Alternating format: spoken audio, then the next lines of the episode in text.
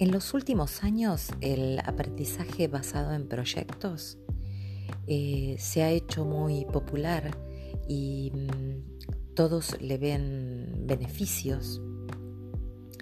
Lo que no queda claro es eh, mm, los fundamentos científicos que lo sustenten.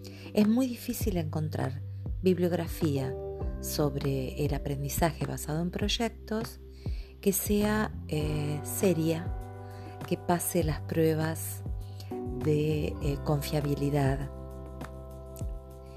Em, este es un intento de presentar la mirada particular que tengo sobre el aprendizaje basado en proyectos, basado en mi experiencia como docente, como directivo, y como supervisora.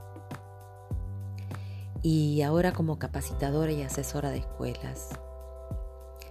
Lo que puedo decirles es que a lo largo de los años eh, se lo asocia con el aprender haciendo, eh, a veces se lo nombra como aprendizaje basado en problemas o aprendizaje basado en retos y otros nombres Em, lo que sí se puede decir es que el aprendizaje basado en proyectos reúne eh, una cierta cantidad de actividades, de propuestas, de tareas que buscan resolver a través de preguntas o de problemas em, cuestiones que tengan que ver con la realidad posible o imaginada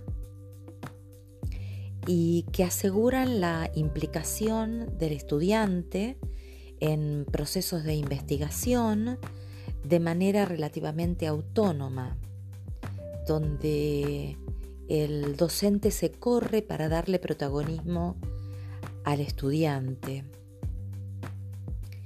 Lo que voy a desarrollar es principalmente la diferencia entre el ABP, el aprendizaje basado en proyectos, y hacer proyectos.